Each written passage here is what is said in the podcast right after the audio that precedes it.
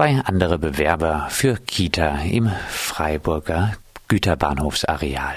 Umstrittene Kita-Vergabe an freikirchlichen christlichen Schul- und Erziehungsverein. Insgesamt drei Bewerber hat es für eine viergruppige Kita im Güterbahnhofsareal gegeben. Das erklärte die städtische Pressestelle auf Radio Dreieckland Nachfrage.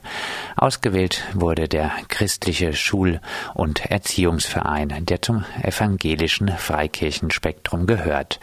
Die unabhängigen Listen hatten gegen die Vergabe in Person von Irene Vogel protestiert. Diese Organisation wie auch die Freie Christliche Schule sind Teil des reaktionären Freichristlichen Verbandes der christlichen Allianz. Sie lehnen strikt die darwinische Entwicklungstheorie ab, sind extrem homophob, betreiben Heilungszentren für Homosexuelle, gehören zu den radikalen Abtreibungsgegnern und sind stark missionarisch unterwegs. Aus diesen Gründen ist es uns völlig unverständlich, warum die Vergabe der Betriebsträgerschaft für eine Kita an eine radikal reaktionäre Sekte geht.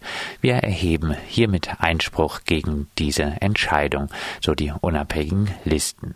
Als Auswahlkriterien für die Vergabe gibt die Stadt Freiburg auf Radio Dreieckland Anfrage Fachlichkeit mit einer Gewichtung von 50 Prozent, Finanzierung, Elternbeitragsstruktur mit einer Gewichtung von 40 Prozent und Pluralität mit einer Gewichtung von 10 Prozent an. Obwohl es bereits auf der Homepage des christlichen Schul- und Erziehungsvereins heißt, Eltern von Kindern in unseren Einrichtungen teilen den christlichen Glauben, erklärt die Stadt gegenüber RDL, die vorgelegte Konzeption sieht nicht vor, dass die Religionszugehörigkeit eines Kindes ein Aufnahmekriterium ist. Erst kürzlich hat der christliche Schul- und Erziehungsverein eine Kita in Freiburg eröffnet. Auch bei der bunten Burg in der Wirtstraße lägen der Verwaltung keine Anhaltspunkte vor, dass diese nicht allgemein zugänglich sei. Die Stadt beruft sich bei der Vergabe der Kita auf die gesetzlich geforderte Pluralität. In Freiburg gibt es daher auch ein weitreichendes Angebot von konfessionslosen Kita-Trägern, zu denen die Mehrheit der Anbieter zählt. Der Anteil der Betreuungsangebote in kirchlicher Trägerschaft bzw. in Trägerschaft kirchlicher Vereine, dazu zählen beispielsweise auch die Caritas, die Diakonie und der Sozialdienst katholischer Frauen, liegt im betroffenen Planungsraum bei 15 Prozent. Für Kinder bis drei Jahre und bei 35 Prozent Prozent für Kinder von drei bis sechs Jahren, so die Stadt. Ob es wirklich so viele Freikirchenanhängerinnen in Freiburg gibt, dass es nun eine zweite Kita für den christlichen Schul- und Erziehungsverein gibt, ist fraglich.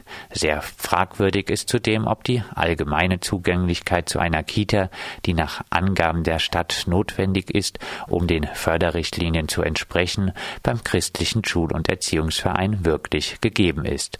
Schon wer in der Kita arbeiten will, muss einen geistlichen Lebenslauf vorlegen. Wie sind Sie zum Glauben an Jesus Christus gekommen? Was bedeutet dieser Glaube für Ihren beruflichen Alltag? In welcher Gemeinde sind Sie aktiv bzw. beheimatet, heißt es dort. Zum Leitbild des Freikirchlichen Vereins heißt es auf der Homepage, in dieser Weise nehmen wir in der Kinder- und Jugendbildung Hilfe den Auftrag der Landesverfassung Baden-Württembergs auf. Die Jugend ist in Ehrfurcht vor Gott, im Geiste der christlichen Nächstenliebe, zur Brüderlichkeit aller Menschen und zur Friedensliebe, in der Liebe zu Volk und Heimat, zu sittlicher und politischer Verantwortlichkeit, zu beruflicher und sozialer Bewährung und zu freiheitlicher demokratischer Gesinnung zu erziehen. Die Erziehung zur Liebe, äh, zur Volk und Heimat steht hoffentlich nicht für alle Eltern ganz oben auf der Prioritätenliste, selbst wenn sie immer noch in der Landesverfassung auftaucht.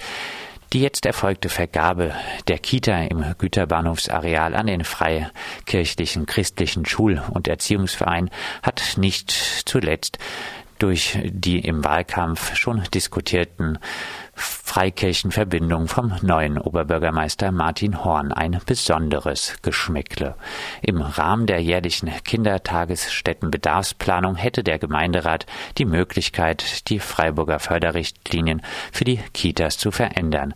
Es wäre wohl an der Zeit, hier strengere Kriterien anzulegen, die zukünftig verhindern, dass die freikirchlichen Träger, die relativ offensichtlich Personengruppen ausschließen und andere versuchen zu missionieren, nicht mehr zum Zuge kommen.